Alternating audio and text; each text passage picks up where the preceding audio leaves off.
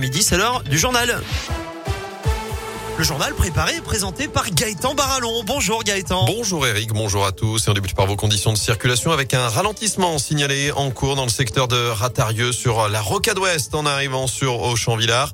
Pour le reste, c'est plutôt fluide actuellement sur les grands axes des difficultés. Également à vous signaler autour de la Talaudière et de Sorbier avec des travaux dans le secteur. Du monde sur les routes également aujourd'hui pour ce week-end prolongé de 4 jours. Si vous avez la chance évidemment de faire le pont, Bison Futé voit orange dans le sens des départs. Ce sera vert par contre demain jusqu'à dimanche, vert aussi dans le sens des retours. Je vous rappelle ce drame de la route cette nuit dans le Rouennais, la mort d'un automobiliste de 37 ans à Charlieu.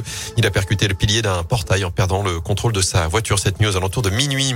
À la une, le retour à la normale, enfin dans le sud de la Loire. Depuis une semaine, le réseau de téléphonie mobile est perturbé dans la plaine du Forêt autour de saint En cause, cet incendie volontaire d'une antenne relais à Saint-Éan dans la nuit de mardi à mercredi dernier.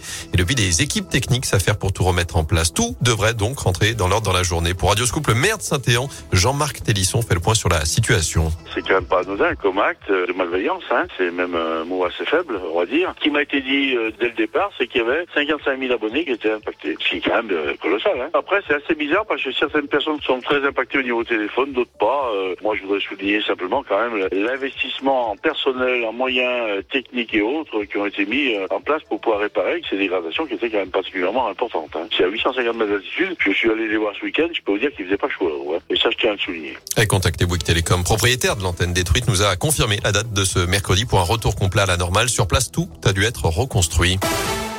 Dans l'actu également, à partir du 15 décembre, le pass sanitaire des plus de 65 ans sera désactivé au bout de 6 mois et 5 semaines après leur deuxième dose de vaccin s'ils n'ont pas encore fait leur dose de rappel. C'est ce que précise ce matin le porte-parole du gouvernement Gabriel Attal après les annonces hier soir d'Emmanuel Macron. La campagne de rappel qui sera également ouverte aux 50-64 ans dès le début décembre. Le gouvernement veut donc resserrer la vis alors que l'épidémie repart. Le taux d'incidence a grimpé de 40% en une semaine et ce matin, le ministre de l'Intérieur Gérald Darmanin appelle les autorités à durcir les contrôles du pass sur du chef de l'État. Leur nombre a diminué de moitié ces dernières semaines.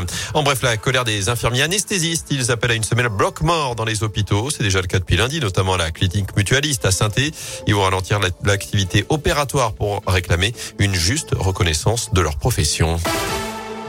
En tennis, le coup d'envoi des huitièmes de finale à l'Open International de Rouen. On suivra notamment Richard Gasquet opposé au jeune Arthur Cazot. Ce sera à partir de 18h30 tout à l'heure au Scarabée. Je vous rappelle hier l'élimination du numéro 1 français Benoît Paire dès son entrée en liste face au 397e joueur mondial. Et puis du basket pour terminer. Saint-Chamond reçu 5 sur 5. Les Couramions ont renversé Denain hier soir à la Bouloche pour s'imposer finalement 86-79 sur leur paquet. Ils prennent donc seuls la du classement de Pro B avec 5 victoires en 5 matchs.